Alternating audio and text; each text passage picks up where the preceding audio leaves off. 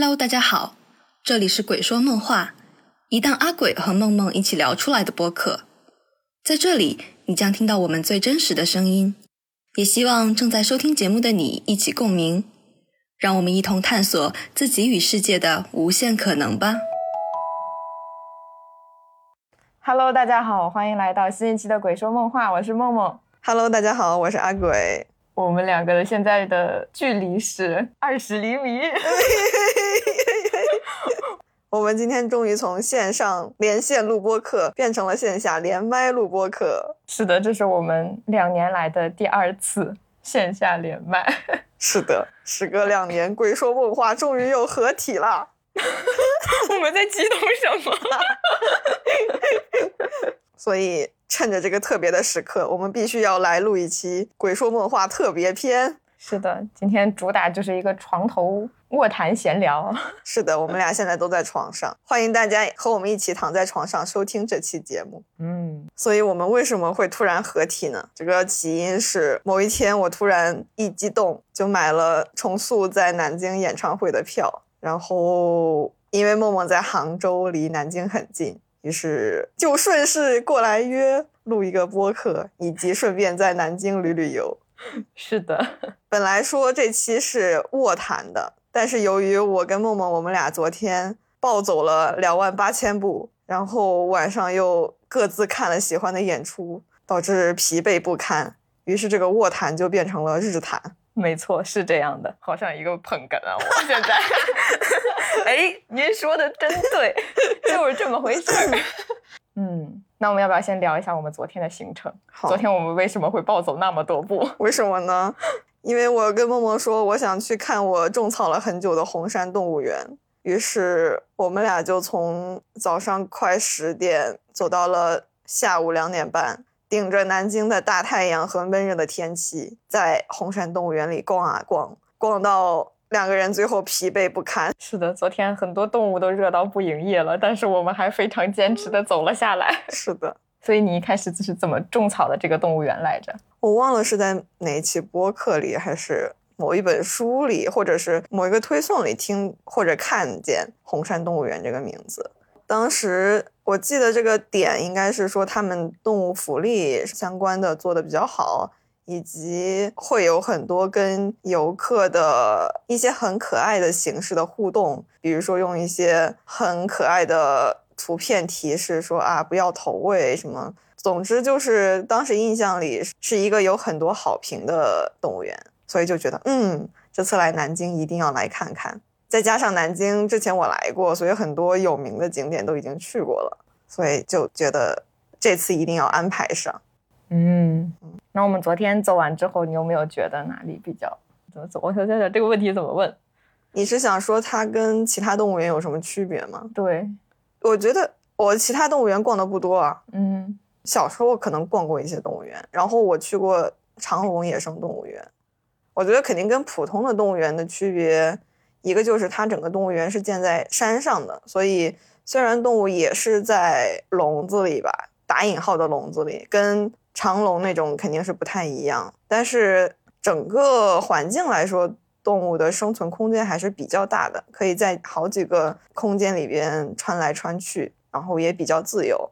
打引号的相对的自由。另外一点就是，它好多动物是好几种动物养在一起，就可能不像一些普通的动物园是一个笼子展出一个特定的动物这样，所以相对来说，它可能会更打引号的人性一点，好多打引号，因为不管怎么样，它都是一个动物园，所以从个人情感上来讲，肯定是希望它们回归自然的。不过里面有一些动物是之前救助了的动物，所以这样也还比较好接受一点。所以你觉得呢？嗯，你刚才说那几点也有印象，然后还有几个我觉得比较不太一样的点，就是那个叫细尾獴，哦，就是狐獴，对对对，就是那就个，是那个哈库纳马塔塔。对对对，我们不是在那里转了一圈，它除了直接看他们在那个草坪上面跑来跑去，还可以转到相当于是他们的休息区一样的哦，那个小房间里，嗯然后可以看到他们有点类似于，就除了在外面活动的状态，能看到他们在家里活动的状态一样。包括我们在那里还看到了一只，应该是妈妈带着她的几个孩子，有几只很 mini 的小动物在那里，感觉能看到不一样的一面。而且他还设计了一个地洞，让我们钻进去。嗯，对对。然后钻进去之后，就可以从那个草坪里面再冒头出来，就相当于跟地平线基本上持平的一个视角去观察它们。嗯，就是这个，我觉得一个是对动物的人性，一个是对于参观者来说也提供了比较多的视角，不是那么的单一，就是在外面看一看就走了。嗯，对，嗯，对，它好多动物都提供了这样的视角，比如说那个狼，它也提供了一个它休息的区域的。小玻璃窗可以去看，嗯，是的。哦，你提到视角这个，我突然想起来，它不光有提供你看动物的不同视角，然后它针对成人和小朋友也会设置不同的观看窗口。比如说，有的它那个围栏上就会有一个矮矮的玻璃窗，写着“小朋友观察窗”。对对对，是的。就因为那个栅栏比较高，普通小朋友的身高可能就什么都看不到，只能在缝里面看。对，所以他就特意做了一个透明的小窗在那里。对哦，然后还有一个红山动物园比较有名的就是它的动物可以认领，然后我们在那儿看到了好多，哎，谁来着？TFBOYS 吗？还是谁？我就记得罗云熙了，一下想不起其他人了。哦，对，总之就是看到了一些奇奇怪怪的人名，有那个刘诗诗小狮子后援团，在那个狮子的那一块认领，还有七匹狼认领了狼。哎，对，是的。它就是面向社会上面的各种团体，应该是都是可以去认领。但是你有没有了解过它认领具体做什么？我搜了一下，它一共有两种认养的形式，一种是线下认养，然后一种是线上云认养。认养之后就是可以获得的权益，首先是一个爱心电子卡或者是纸质的认养证书，有纪念品。园区会定期给你反馈这个动物的生活近况。然后还有一些专属的活动，什么幕后探秘体验，还有什么不定期的 VIP 专属活动。当然，这个没有具体的写它是什么活动。它的认养费用是不同动物会不一样。嗯嗯，外地人也可以认养，但是你因为不方便去探望的话，可以选择云认养，它会有定期的动物直播。如果你进到它的小程序里边，你就会可以看到。它能够认养的动物有哪些？比如说，我现在点进去，它就还有三只猞猁、四只川金丝猴、三只长臂猿、两只黑熊、两只棕熊和两只水獭可以认养。然后，如果你点到这个具体的页面里，它就会有，比如说每一只水獭的名字、年龄、性别、性格等。嗯，大概就是这样。嗯，我觉得能看动物直播这个还蛮好玩的。哦，对，我们昨天也看到有一个应该是饲养员正在直播，跟两只双脚犀鸟，两只嘴很大的鸟在那里直播，嗯，正在喂它们吃小番茄，是的，非常可爱。我们还在那里疑问，为什么这个鸟嘴那么大，却只能吃小番茄？好有一种小学生暑假去玩了，然后回来写游记，然后写不出的感觉。哦，对，我们还看到了一个自愿表演的戏精，戏精黑猩是黑猩猩、大猩猩，或者长臂猿，或者某种猿啊，对对对对，应该是猿。嗯，我觉得他有一点杨洋的风格。对对对对对，是的，就是黑猩猩哦，原版杨洋，他他知道自己非常帅，是的，然后就疯狂贴到那个玻璃前面给 游客展示，就是整个胳膊靠在玻璃上，然后回头摆各种 pose，对对对，然后大家就用相机对着他。拍拍拍拍拍，然后还发出惊呼，然后这个时候他就会再荡回到树上面，然后再优雅的来一圈炫酷体操动作，然后再回到床前继续邀掌声。对对对，然后还会对着不同的镜头摆各种 pose，对，而且都是那种就像健身教练一样的那个胳膊。对对对对对对对，他好像非常清楚人类喜欢他摆什么样的 pose，我们就是一群被猩猩驯化了的人类。感觉灵长类真的是活力无穷。我们看到的好多小猴猴，有好几只松鼠猴，就是特别灵活的爬上爬下。还有一只体型稍微大一点的，我们看到它的时候是午休时间，它的爸爸妈妈都在那儿躺着睡觉，它就一个人在上面荡来荡去，荡来荡去，然后噗的一下坐到妈妈的身上，嗯，然后被妈妈打跑，对，然后被妈妈揪走，然后叼了一根草在嘴里，对对对，在那里玩儿，然后又被爸爸抢走那根草。一些很可爱的家庭互动。是的，那除了红山动物园之外，我们昨天重头戏当然就是晚上的各自的演出。没错。嗯，我们上一次才盘点过我们的红黑榜，采访一下阿鬼，这一次的演出能不能再进一次红榜呢？当然，当然，当然，当然要进红榜了。那你的可以上红榜吗？嗯，我觉得可以。虽然我现在冷静下来，回头想想，好像又不是很可以。但是昨天晚上好上头。不是，怎么还可以冷静下来之后觉得不可以呢？嗯，怎么说呢？就我昨天去看的是那个中文的原创音乐剧《南墙计划》。南墙就是不撞南墙不回头的那个南墙。是的，是的。这个剧我我之前就一直还挺感兴趣的，因为听过那么一两首他的歌，感觉比较有意思。因为它不是那种很音乐剧的歌，但是又又很音乐剧的歌。嗯，我不知道这个描述怎么能给他描述清楚。因为之前去看过的一些，包括国产的音乐剧，还有日韩一些小剧场的音乐剧，他们的歌写的都非常的刻意。就是这种刻意，就是在于一定要把一些台词给它写成歌，但是就觉得这个歌写的又很难听，或者是又很没意思，就干嘛非要写这个歌呢？就好烦呀！就是你为什么要演音乐剧呢？还不如演话剧。对，是的，就是这种感觉。然后具体就不点名了，反正很多都是这个样子。好的。所以南墙计划他的歌给我的感觉就是真的很音乐剧，就他的歌是有意义的。音乐，比如说有一些比较欢乐的场面，嗯，就有一点像那种歌舞青春的那种，然后也是有一些那种内心独白的，还挺能够调动人的情感的，就是那，就是他的歌是有效的歌，嗯，但是又不是很音乐剧的，在于他这个曲风，我觉得是真的独一家，嗯，就他的曲风有有一个很神奇的叫京韵布鲁斯，京韵布鲁斯。对，因为他讲的这个故事大致就是说，有一个高中生，他爸爸是唱曲艺的，小有名气的一个老艺人。然后呢，他爸爸就很想把这个传承给他，但是他呢又青春期比较叛逆，又不是很想传承，然后就想自己。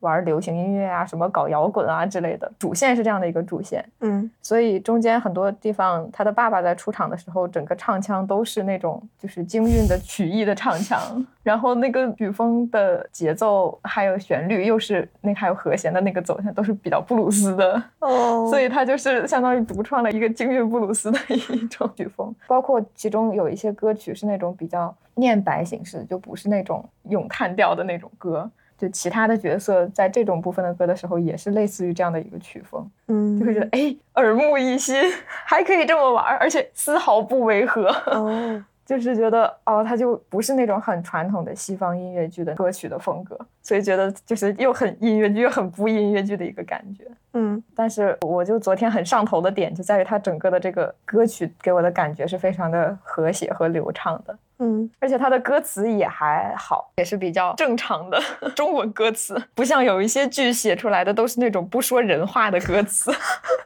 什么？是因为是翻译的吗？嗯，有一些是翻译的，有一些是也是原创的，但是写出来的歌词就非常的蹩脚和奇怪。哦，但是今天又稍微有一点冷静下来呢，就是觉得，嗯，怎么说呢？他这个剧本上面确实还是需要 再打磨一下。就可能有很多的戏剧冲突都是有一点刻意的，为了冲突而冲突。就比如说这一帮小年轻去组团搞了一个摇滚乐队，然后自己去排练，要去找一个场地去试演嘛。嗯，但是试演的当天正好那个男主的爸爸在那里发他自己的那个传单，因为他自己的那个演出卖的不好。然后他就在那个摇滚的场子里发传单，然后就被那个摇滚场子里的人就是起了冲突，然后他们这一群人又正好又在这个场子里饰演，于是他们遇到又起了冲突，好诡异啊！对，所以就这两个冲突的安排都还挺刻意的。然后包括跟这个相连的后面，因为当时发生了这个事情之后，男主积极性就被打击了一下，嗯，然后他就有点不太想搞了。然后他们这个年轻小乐队里面又有一个有点憨憨的一个男孩子。子，又去找那帮场地里面的老板去打架啊什么之类的。反正就是我觉得这一系列的冲突都不是很合理，就是为了能让他们这个这个事情进行下去而是刻意设计的。所以说，哎，就是冷静下来回想了一下这个经过，就觉得哪里不对。是啊，就是这不太可能是现实生活中发生的事情。嗯，对，一般来说，他可能编剧就是有这种巧合性的冲突，就用一次两次就可以了。嗯，但是他这一串的事情都是一系列的巧合和冲突，就会觉得好的，你确实是在编剧。哦，嗯，所以他这个剧还挺长的，两个半小时，里边这种成分多吗？嗯，我觉得还是不少的，就是他在这个剧情需要转折的时候。感觉都是编剧的手在推着他们走，好吧。不过回到夸夸的里面的话，我觉得还有两个点还是可以夸的。一个是你刚才也说嘛，它有两个半小时，还挺长的一个剧。它里面每个角色的塑造还是比较的有花心思的。就比如说这个男主。他是一个这种青春叛逆的小男生，但是呢，他又不是那种很戏剧化、很脸谱化的一个形象。就是说我就是有一个梦想，我的梦想是搞摇滚乐队，我从小就有这个梦想，我一定要把它实现。不是这种打鸡血式的，嗯，他其实是有一点把这个摇滚作为一个单纯用来反叛他父亲的一个工具，就很真实的一点，就很像正常青春期的小孩子，就他其实也没有那么明确自己想干什么，嗯。只是就是想通过这样一个工具来反叛上一辈的安排，嗯，然后。他既有那种在学校里面风风光光，带着一帮小团体玩的很嗨的那一面，然后又有在家里面窝里横，但是又有点怂的那种感觉，嗯，就是感觉好像很多青春期的小朋友，还有自己可能都会有这样的一个状态。嗯，除了主角以外的其他几个配角，其实嗯有一些可能因为不能每个人都展开的那么详细，但是像其中乐队里面有一个女孩子，这个女孩子其实是最会玩摇滚的，是一开始带着另外几个。男生一起玩起来，她就是一开始的介绍是什么三好学生，其实她也是很喜欢自己去玩这些音乐的东西，但是她又也不是说那种我就是要把这个当成我的梦想，我要为他而努力奋斗，我要实现我的梦想这样的一个鸡血的。他的动机其实是在于他的爸爸一直没有回家，他妈妈骗他说他爸爸什么什么时候回回来的，但实际上是他爸爸已经去组建新的家庭了。然后他去玩音乐的动机之一，其实是要做一。一个比较惊天动地的事情，让他爸爸看到他啊，所以我觉得这种人物背后故事的设计，还有这种整个性格的塑造，还是挺有逻辑性的。嗯嗯，觉得这还是比较值得夸的一点。嗯，然后另外一个值得夸的一点，就是整个故事的结局其实是一个 open ending。我中间看的时候就一直很害怕，结局是男主。他成功的组了一个乐队，然后一炮而红，然后跟他爸证明说：“你看吧，我就是可以干这样的事情的。”也很害怕变成那个男主怎么怎么样，又妥协了，然后跟他爸。就去搞曲艺了，什么要崇洋传统文化，我觉得这两种结局都非常的无法接受。我就中间的时候就很纠结，哦，不会走向其中哪一边，好像走向哪一边都很奇怪。嗯，最后他没有走向其中任何一，他最后停止在了男主向他爸爸稍微妥协了一些，然后去跟他爸一起去完成一场曲艺的演出。但是这个演出台上，父子又去进行了一段深度的交流，最后得出来的结论可能就是，嗯，男主这样去固执的走在自己想走的路上的这样的一个撞南墙的心态，其实跟他爸爸一定要去让他学曲艺，然后自己要去做曲艺这样一个。固执的心态是类似的，就是各自走在自己的路上，然后不撞南墙不回头。所以我觉得这个结尾的安排我还是很喜欢的。嗯，最后男主到底是去搞他的摇滚去了，还是跟他爸去搞曲艺了？其实没有那么重要，大家也都可以猜一猜。嗯，我还挺期待这个剧继续演下去，然后慢慢的去打磨一下，包括它剧情上面可能大概不是很有可能，但是不知道有没有什么方式再给它稍微提升一下。嗯，一般一个剧演着演着会改剧本吗？嗯，不太会大改，但是可能会改词什么的。对，歌词什么的，就具体的台词还是会修改的。哦，所以昨天最让你冲动的上头的点是，主要是他这个音乐是吗？对，是的。嗯，啊，对对对，刚才还说就有点遗憾，他的音乐也没有现场的乐队。嗯，其实啊，我觉得这里面真的如果是现场的乐队，然后。包括如果几个主演真的会来一点那种吉他啊什么的，还有包括里面也出现了三弦，就是如果这几个乐器真的能够出现在台上，并且作为演出的一部分的话，会整个就会大放光彩。它的音乐的部分会继续的大放光彩。对，嗯，上面直接来整一个京剧的那个 乐团，京剧乐团，左边是京剧乐团，右边是布鲁斯，嗯，是的，哐哐一顿砸。嗯。嗯，而且不知道是不是因为我我是个北方人，就对它里面那个京腔啊，北方的这个文化的氛围感觉还是比较熟悉的。嗯，虽然有几个主演显然是南方人在凹北京腔，救命，这么明显吗？嗯，怎么说呢？就是还是能听出来的。哦，南墙计划的音乐给我的一个感觉就是，终于有一个玩音乐的人在做音乐剧了，不是一些奇奇怪怪的作曲在写这些奇奇怪怪的曲子。嗯，就是他的作曲也是一个独立音乐人嘛。我也后来在搜他自己的那个写的歌，嗯，都是这种挺有意思的京韵布鲁斯风。一个人撑起了一部音乐剧。对，是的，他的歌好像基本上所有的配器、这些乐器的录制都是他自己去完成的。嗯，打开他的一首歌，发现作词、作曲、吉他、贝斯、键盘、鼓、中国鼓、三弦、筝，全都是他自己去录制的。救命！还有三弦和筝。是的，那灵魂，京韵的灵魂就是那个三弦，厉害。嗯，要不轮到你了，你的新红榜。好呀，就是我昨天不是去看了重塑的南京的专场演唱会，这好像是他们的一个特别专场。平心而论，我觉得这个专场的质量绝对是可以上红榜的。但是因为重塑是一个后朋乐队嘛。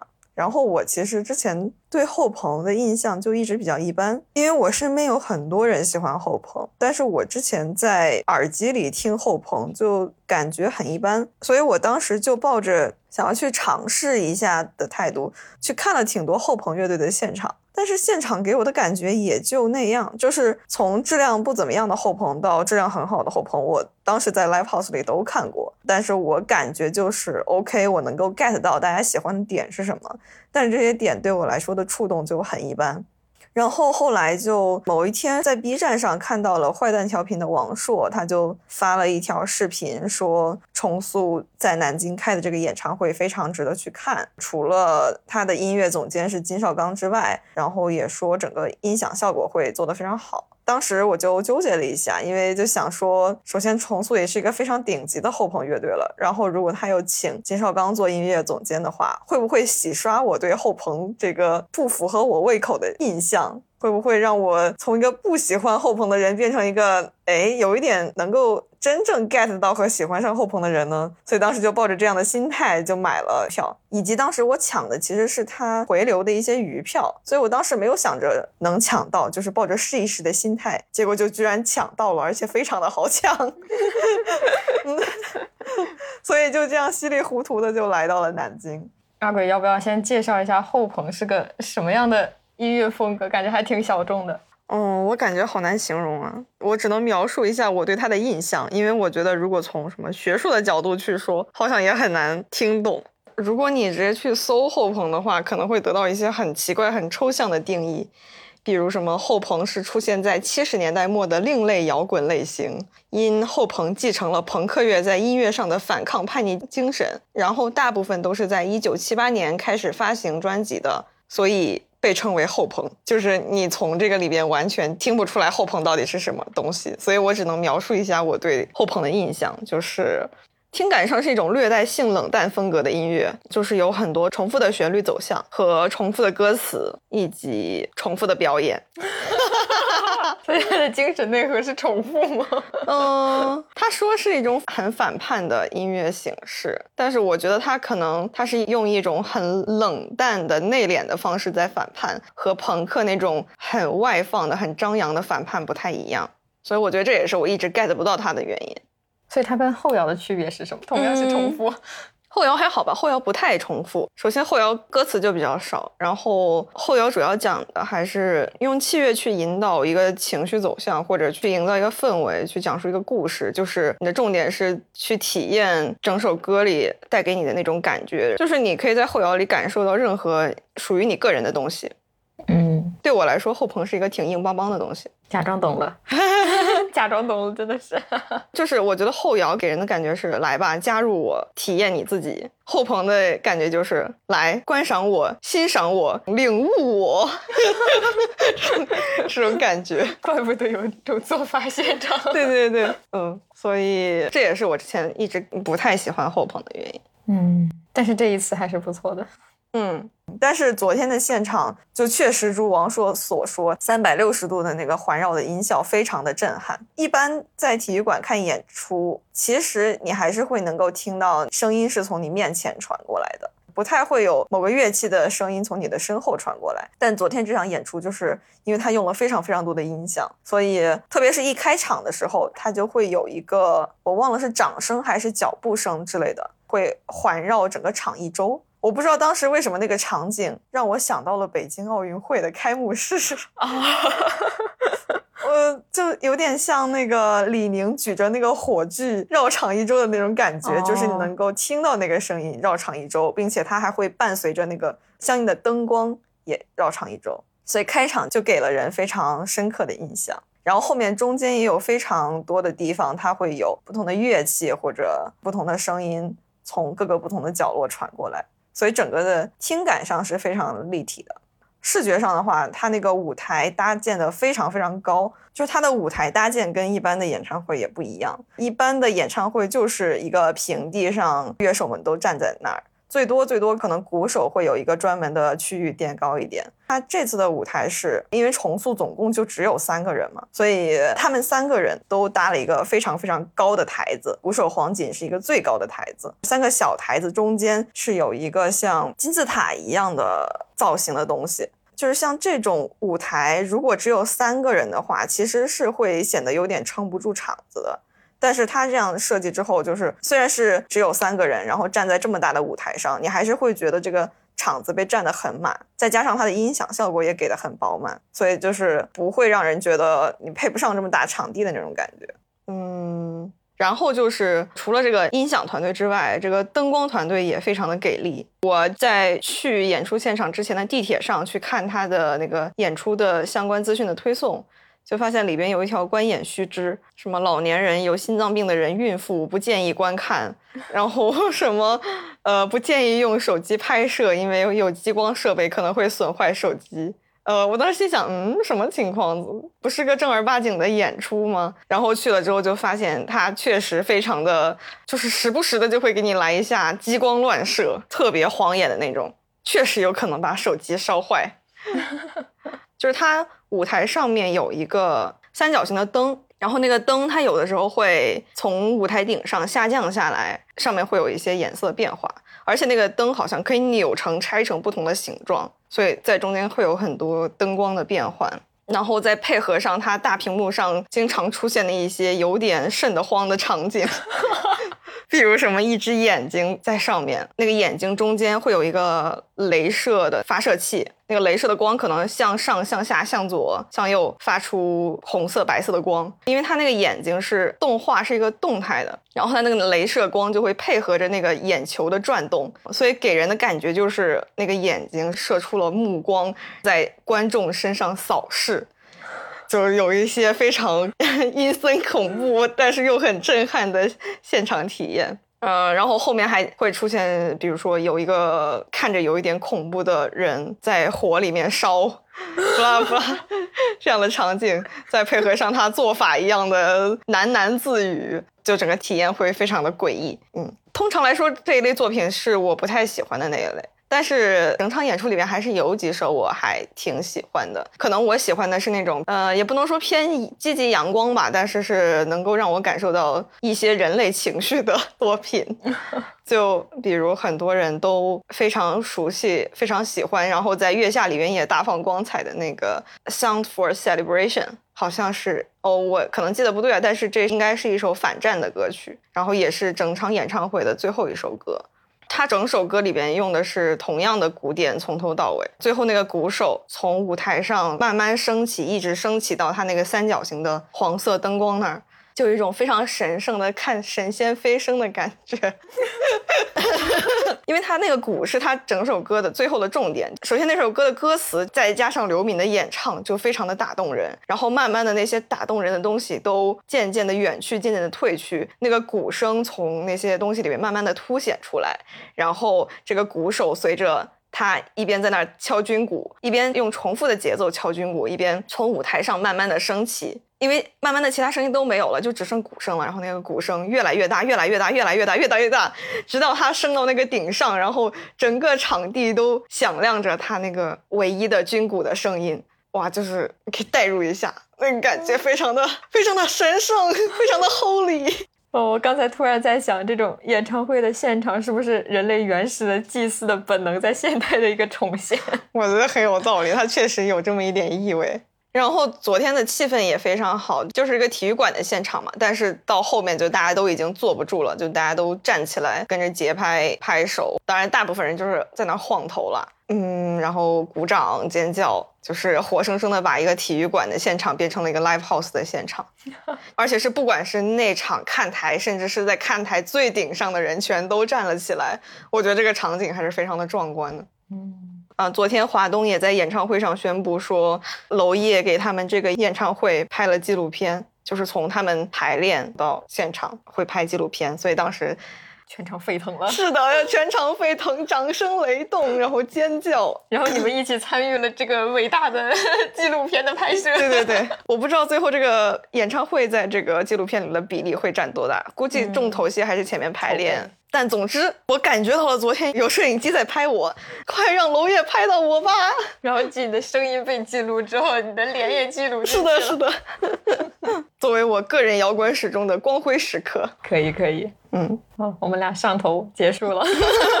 总之，是我目前看过的我最喜欢的后朋现场，也是我觉得我可能这一辈子里最喜欢的后朋现场了。嗯嗯，所以我决定以后我估计不会再买后朋的演出了，就让他定格在这里。对，我觉得以后再好的演出也不会超过这场，而这场也没有达到那种我觉得这就是我要追求的最极致的音乐享受那种感觉。嗯嗯，所以后鹏在我的生命里画上了句号 哪怕是重塑再来一场也不行吗？嗯，也许不会了吧，我觉得这场就够了。有复杂的小心思，嗯，可以，但是也没必要。对，可以也 没必要，把这样美好的机会留给别人吧。好了，聊完了昨天的上头时刻，我们的卧谈现在要正式开始。哇，我们终于正式开始了。所以，我们的播客从二零二一年七月上线，到现在有整整两年了。两年零一个星期呢？是的，嗯，总共线下录制了两次。然后最近其实确实有一点越来越拖延的趋势。嗯，是的。我不知道你怎么看。我觉得我们能做到现在就很不容易了。换一个角度看问题哦，但确实在拖。哎，我我在我在回想，为什么去年我们可以保持几乎完美的一个月一更？嗯，所以二零二二年到二零二三年之间其实是完美的一个月一更。所以我们月更了多久？半年多，大半年。哦，我觉得首先是因为那个时候我还没有开始写毕业论文，就是没有焦虑到一个爆炸的程度。然后就是，这是我当时生活里为数不多的能够燃起我热情的东西。嗯嗯，除了 live house，对，除了 live house，而且那段时间经常取消演出。哦，对对对对对，是的，是的，嗯，所以生活就靠播客苟着了。嗯，这是我的原因。那你呢？我是因为那段时间，反正工作也没有特别持续的忙，也没有说要有很复杂的情况要去处理。总的来说，空闲的时间还比较多哦，而且确实就跟你的 live house 一样，我的演出也是哦，一年买了无数的无息理财，不停的退票。嗯，糟糕，怎么感觉我们的播客好像是一个替代品，替身代餐？嗯，倒也不是吧，现在不还在录？现在它只是生活里的一部分。但我觉得确实两个人做。坚持下来的可能性还是比较大的，比如说我们俩单独开的节目都有点半死不活。没事，我已经找好下一个选题了，而你也更新了第一期。对呀，我我过了一年更新了第一期年更节目，我那个已经也是年更节目，对哦。哎，所以你觉得我们这些里面，你印象最深的是哪一期？就录制或者是最后的结果都可以。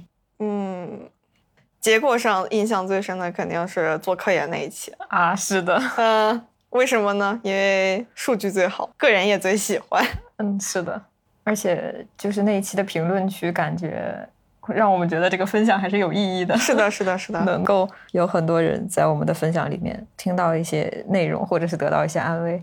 是的，所以所以说一开始我们写的那个简介很好嘛，就是在这里跟你一起共鸣。嗯，对对对，对，我觉得播客就是很多现实生活中的时候不太好谈，或者是有点不好意思谈的事情，在这里突然哎，好像也可以讲一讲。嗯讲了之后发现，其实还是挺多人会有共鸣的。是。那你觉得有没有录播客对现实生活有什么影响吗？嗯，你先说，你有什么影响吗？我的影响好像就是一个是好像意识到自己说话还是比较能说的，就是在说我想说的事情的时候，我还是挺能说的，我觉得你确实挺能说的，我觉得你比我能说。这样吗？嗯因为可能之前总是会被贴类似于内向、不爱说话之类的标签，嗯，就是会在这个事情上自己没有一个清醒的认知。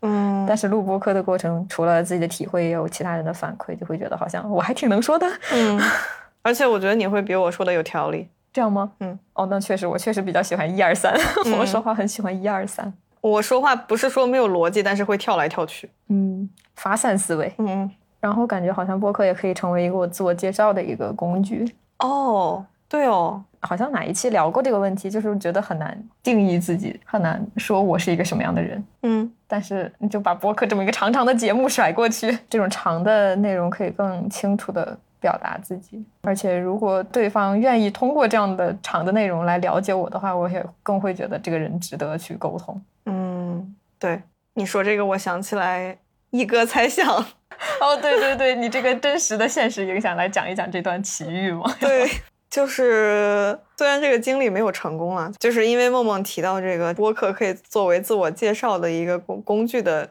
这一点，我就想起了某一天我在我们鬼说梦话的邮箱里突然收到一封邮件，这个邮件里边的对方说自己是一哥猜想。我不知道大家知不知道这个人，就是做二舅那个视频的 UP 主，也是去年的 B 站百大 UP 主之一。他说他想和我们播客合作，我就觉得很奇怪。我心想，我们一个只有五百粉丝的播客，怎么会有百大 UP 主要来和我们合作呢？我就想，这恐怕是个骗子吧。然后我就去给一哥猜想的微博和 B 站留言，我说我收到了一个邮件，对方说是你，我想确认一下这个是不是你，还是这个骗子。但同时呢，因为他这个邮件里留了他本人的联系方式，所以我在跟一哥猜想确认这个事情的同时，我也加了他的微信。啊，然后当时我加他这个微信的时候，还有另外一点让我非常确认这是个骗子，因为他留的那个微信手机号跟他 B 站上的那个留的商务合作的微信号不是同一个，我就心想，嗯，骗子，然后就加了那个人的微信。就聊了聊，我上来就问说你有没有看到我给你发的私信？他说还没有啊，然后我就选择不理他，没有进一步的回复他。结果过了几个小时，他给我发消息说，原来你以为我是骗子呀？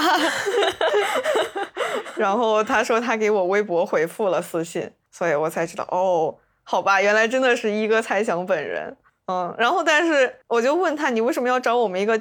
脚趾头播客合作呢，然后他说，其实他是想找我本人合作。然后呢，因为我当时在找工作的时候，应该是在各大找工作的平台都投了简历，我的简历上提到了我的两个播客。然后呢，他当时在 Boss 直聘上就想联系我，结果因为我找到工作之后，我就把 Boss 直聘卸载了，然后所有的 Boss 直聘的消息我都不看，所以他就好像一个月还是两个月都联系不上我，最后没有办法，他才用我播客的邮箱联系了我。他说他当时联系的时候根本就没有抱希望，因为他一看我们那个播客都好久没有更新了，然后就觉得只是抱着试一试的心态给我发了邮件，没有想到居然我回他了，嗯，然后他也说他是听过我们的播客的，而且听的就是。科研的那一期，所以他也大概知道我对科研以及各种七七八八的事情是一个什么样的看法，所以他觉得跟我应该有一些合作的可能。所以这就是一个例子，就是说对方通过你的播客去了解你，然后觉得你们也许在某些方面有契合，并且通过播客的联系方式来联系你。我觉得这是一个非常现实的例子。嗯，是的。然后阿鬼已经在知名媒体人阿鬼的路上越走越远了，但最后我们这个合作并没有达成。我们线下见了面，但是因为种种原因，并没有展开合作。嗯。那我觉得不管怎么样，就是建立这种联系，还有这种可能性的存在，就会有意义的。是的，还挺神奇的。嗯，然后我前段时间去签劳动合同的时候，就专门问了领导，说我有两个播客，会不会跟员工手册有冲突？然后他说，只要是个人爱好就没事，只要不给别人干活就行。嗯嗯，所以为什么呢？因为我那个药学什么的播客不是科学相关的。对，我的意思是说，就是它它本身的那个规定是为什么呀？还比较好理解吧，就是竞业协议嘛，你不能给竞争对手服务，就是主要是你这个跟本行业太相关的，就你比如说自己什么画个画了之类，其他那种兼职没啥相关的那种那种没事。主要是我的兴趣爱好跟我的工作内容是一致的，一些幸福的苦恼，是的，所以我可以放心大胆的做我的要学什么，就自己给自己引流是可以的。对，就所以自媒体都 OK 吗？但是我应该是要以我个人的身份吧，也不能以公司的名义，对吧？比如说邀请嘉宾的时候，应该不能以公司的名义去邀请。对呀，但是这种很难讲，你就通过工作认识了，但是反正私人关系 好去邀请又能怎么样呢？嗯，对。反正如果有一些擦边敏感的可能，到时候就问一下呗。哎，不过话说回去，我对录制过程印象最深的其实还是第一期。哦，哎，我们怎么每次线下录制都是在酒店的房间里？那毕竟确实也很难找到其他地方，比如说也不是在你家、我家，或者咖啡厅或者什么地方，永远都是在酒店。那下次来杭州或者我去北京的时候，可以再搞一期。好，首先要创造机会。嗯。感觉第一期主要是太真情实感了，那是最真情实感的，就是也不是说其他的就虚情假意了，嗯，太情绪波动非常的大，对，在现场爆哭的一哭。但说实话，我真的体会到了传说中的不太敢回听自己之前的节目的感觉。虽然我们现在可能进步也没有很明显，但是还是觉得回去听有点羞耻。对，那一期我应该不会再听了，我有点害怕。嗯。所以之前好像一直说要不要再录一个心理咨询的后续。嗯，现在好像虽然离我上一次心理咨询才过去半年，但已经觉得是很遥远的事情。就他在过去五年的记忆正在离你远去。嗯，就跟疫情一样。嗯，当时想再聊一期心理咨询，是因为我在结束心理咨询这个事情上还遇到了挺多困难的。哎，你当时是有其他的什么原因想要聊这个吗？因为我们选题选不出来，可以对之前的选题做一个 callback。倒倒也不必，但确实我不知道有没有感觉，就是有很多期都是后来想，好像有很多东西没有聊进去，又还挺想再接着聊一聊的。啊，倒也不是完全是因为没有选题了，好吧？我们不是还有专题节目没有做吗？嗯嗯，是的。所以最后你结束的场景是什么样的？结束的场景也是线上咨询。嗯，我都不记得那天说了什么了，我就记得我一直在哭。嗯，然后我问他还有没有可能等我毕业之后再找他咨询。他说我可以给心理咨询中心发邮件，或者也可以试图联系他工作的 QQ，但是他不一定会回。然后在我确定了我今年能毕业的时候。我就给心理咨询中心发了邮件，说我想看能不能再加一次或者几次咨询，然后我想线下的道个别，因为线上道别对我来说还是有点遗憾。但是心理咨询中心就跟我说，咨询师已经从学校离开了，如果我想咨询，可以找其他的咨询师。啊，我就说没事，我只是想道别，然后就让他帮我转告我的咨询师，说祝他一切顺利。后面就是。咨询中心给我回了一个转达我咨询师的留言的一个邮件。当时我看到那个留言之后，泪奔了好久。就是我觉得我现在再看一遍那个邮件，还是会哭的。那我要不要先把纸巾准备好？倒也不必。念一下咨询师的回复。他说：“听到你博士顺利毕业的消息，有想到其中的艰难和你付出的努力，也由衷为你开心。”很遗憾我们没能在面询里告别，希望你可以在日后有机会时，在咨询中讨论我们这次的分别以及对你产生的影响。祝你的人生向开阔处去，遇到能给予在意的人和给出承诺的好的爱，一切顺利。啊，我没有哭哎，哎，你没有哭哎，那可能是我之前看这个已经哭太多次了，我已经不会再哭了。是的，免疫了，逐渐。对，就特别是最后一句“遇见能给予在意的人和给出承诺的好的爱”，这两句话就足以概括我们过去五年里无数遍聊过的内容。嗯嗯，所以当时就无数回忆从脑中闪过，觉得我代入一下都会觉得有一点。你还是哭，我还是 哭了。嗯，哦，不知道，就是这种，嗯，跟咨询师毕竟还是建立了挺深的关系的。嗯，但是突然这么熟悉的一个人就要淹没在茫茫人海之中，再也找不到了。如果给你写一个什么什么电影的话，就是什么无数年后在街头偶遇，救命！然后我的咨询师已经白发苍苍，然后这个时候电影就是直接开始出字幕了，最后一个彩蛋镜头。好吧，但就现在的这个生活状态来讲，我已经不太需要心理咨询了。怎么说呢？就是毕业真是太快乐了，工作真是太快乐了。好，我们下一来聊阿鬼的快乐工作。是，我们已经定好了下一期的主题，现在做一个预告，我们要聊聊工作。嗯，就是毕业之后就感觉到了一个新的世界里生活，嗯，过去很多不愉快的事情突然都离自己很遥远。即便有一些，比如说以前的老板或者同学找你问一些实验室相关的事情，即便你非常的不好意思不回复，但是你也可以选择不回复。所以你是有不回复的吗？我有说好的，然后就没有后续了的，不想再继续做下一步动作了的情况。好难，我觉得对我来说好难，我就肯定还是要回复，就是哪怕我都忘了，我还是要给他说一堆，嗯假装我能帮上他。好吧，你都毕业了，还管他干嘛？不知道，就是一些莫名其妙的责任心，好的，我是一个没有责任感的人。但是就是这种莫名其妙的不要也罢。嗯嗯我觉得现在的播客对我来说，更多的还是一种记录为主吧。虽然我们想做专题播客，但我觉得也算是一种记录吧。只要你把那个时候的声音、说的话、状态录下来，然后发表出去，它它就是某种程度上的记录。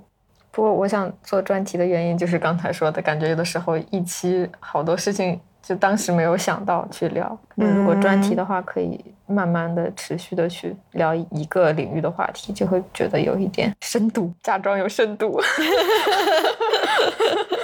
嗯，我们开始聊我们对这个播客的规划，我们开始搞事业，所以我们还是一个没有什么定位的播客。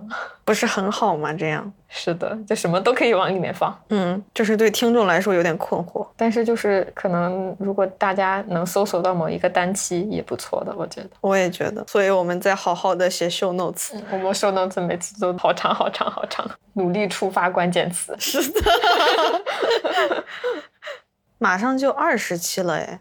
对呀、嗯，虽然觉得好像也没有做很多，但是二十这个数字对我来说，着实是有一点惊讶到我了。就有一点不知不觉怎么就做了这么多期的感觉，是吗？对，就是有一种错觉，觉得哎，离我的一百期目标已经不远了。哎，好像是哦。你这么一说，我也觉得。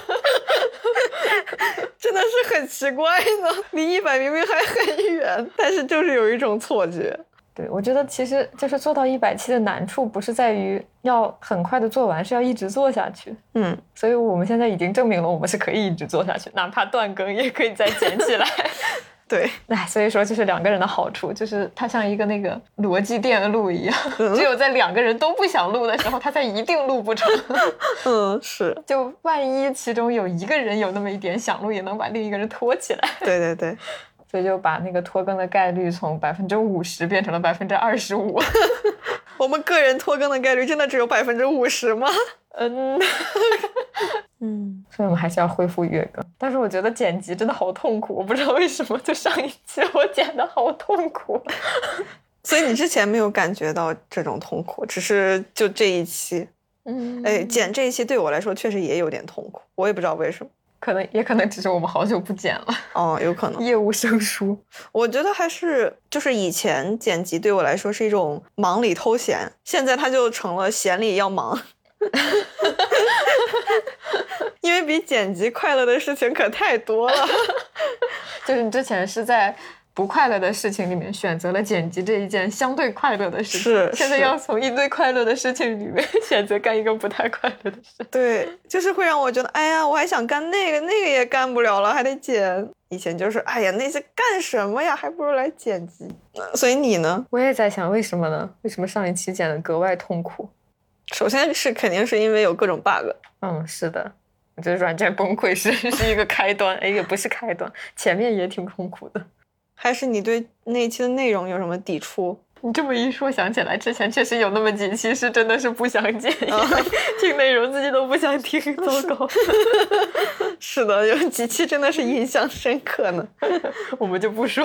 嗯，但是上一期好像确实也没有，所以为什么这么痛苦呢？还是说因为你工作很忙？也有可能就是变成了工作里头闲在剪的一个状态。我因为我感觉你上周事情还挺多的，要各种应酬啊什么。相对还好，但是也确实有一点嗯，不知道，可能就是这种感觉又无关紧要的因素叠加在一起，它就有关紧要了。嗯，所以做了两年播客，在找选题或者在判断一个主题要不要做的时候，什么样的内容是你觉得你肯定不会做的？就是有基于之前的经验之后，你觉得当我说什么，哎呀，我们去做一个这个什么什么吧，你会觉得嗯，不要，肯定不要。有这样的选题吗？我正在搜索有没有这样的情况发生过，但好像在记忆里面没有搜索到。啊，或者这么说吧，就是在过去录播客的时候，有没有什么让你特别难受、特别痛苦、生气、不爽的经历，让你觉得以后这样的事情再也不要发生？嗯，要不你先说？我觉得你肯定是有想法才会问这个问题。啊，是，我觉得一个就是不能有一边是多个人在线下，另外一边是一个人在线上录制。哦，你是说第二期是吗？哎，你也经历过两次耶，但是我好像没有很深的体会。是吗？你不会嗯觉得有一点点距离感吗？就是你经历了两次，一次是红星照耀中国那一期，嗯，还有一次是那个厅长那一期，你不会觉得你经常会插不上话，然后有一点点局外人的感觉吗？好像还好吧，哦，那可能是我们俩体验不一样。但是确实会有一点就没有特别精力集中的感觉，嗯，就是有的时候精神会跑，有可能对面说的很嗨，我先休息一下。哦，那你可能是觉得你要想要休息，对于我来说，可能我感觉到的就是我没法参与。嗯，我不知道，我突然在想，我在社交里面的情况也是这样。就一般如果一群人在一起，大家都聊得很嗨，我就可以在旁边躺着了，我就可以 放空了。但是如果大家有点冷场，我就会在那里疯狂紧张、疯狂尴尬，就在想找一个什么话题。好吧，所以我当时其实，在说录那个专题节目的时候，我有一点纠结，说我们到底要用什么样的录制形式？因为我很怕我找了一个老师，或者你找了一个老师，然后就变成一边是线下，另外一边是线上的状况。嗯，我不知道你有没有觉得，就开视频其实可以稍微避免一下下，但是你不是很喜欢开视频。开视频我尴尬，对，可以你们开，我看你们。那确实，这个如果回头要实施的话，要稍微考虑一下。嗯，所以你还有其他不爽的吗？其他不爽就是某一期剪的贼困难的那一期，实在是让人不爽。但这种情况好像没有总结出来有什么办法去避免。列好提纲，可能选好嘉宾更重要吧。哎，我们俩真的是朋友圈非常的紧凑集中。我们在把我们的朋友们邀请了一个遍之后，好像发现邀请嘉宾变得难了起来。是，就是上一期本来说开始做专题节目的，但是我一直拖着，就是因为我社恐又犯了，我不敢去邀请嘉宾，我不知道从哪个嘉宾开始入手邀请。我觉得表达欲很强的人一般都会接受。但是问题是我们这个专题节目，我对人家个人没有那么深的了解，我不知道他是一个什么样的人。嗯，那确实也是，嗯那都是一些弱关系，所以我们还是要再策划策划。嗯，是呀。然后可能就变成了策划，策划这就没了。不，这个专题还是要做的，我还是挺喜欢这个专题的。是的，我们还是不能剧透这个专题是什么啊？我们没有剧透吗？对，我们只是说要做专题。好的，这样哪怕我们回头换一个专题，大家也不知道。嗯，确实要找一个好的开始。嗯，万事开头难。对，就是你邀请了一个嘉宾之后，邀请下一个就可以给他发范例了。但是我们已经做好了邀请书呢。哦，是哦。嗯，哦，对，就是播客这个事情，好像现在在我生活里占的比重越来越低了。那有意思的事情变得越来越多了。对，是的。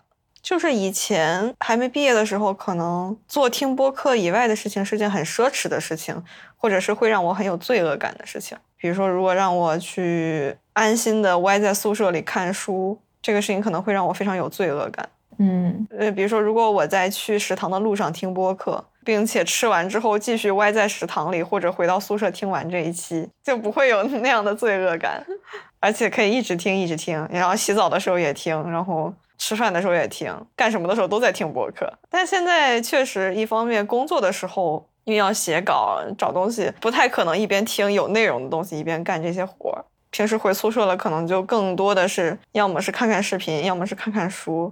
播客这个东西对我来说，反倒成了一种觉得有点打引号的不值当的东西。就是我觉得我可以通过看书或者看视频，把这个时间更充分的利用起来。打引号的效率更高，所以播客在我生活中的比重确实是越来越低了。所以最近有听什么好节目吗？好像也没有。我好像最近听一次听播客，就是就是前天来南京的路上听了我手机里缓存的播客，我都不知道是什么时候的，可能是半年前的播客了吧。啊。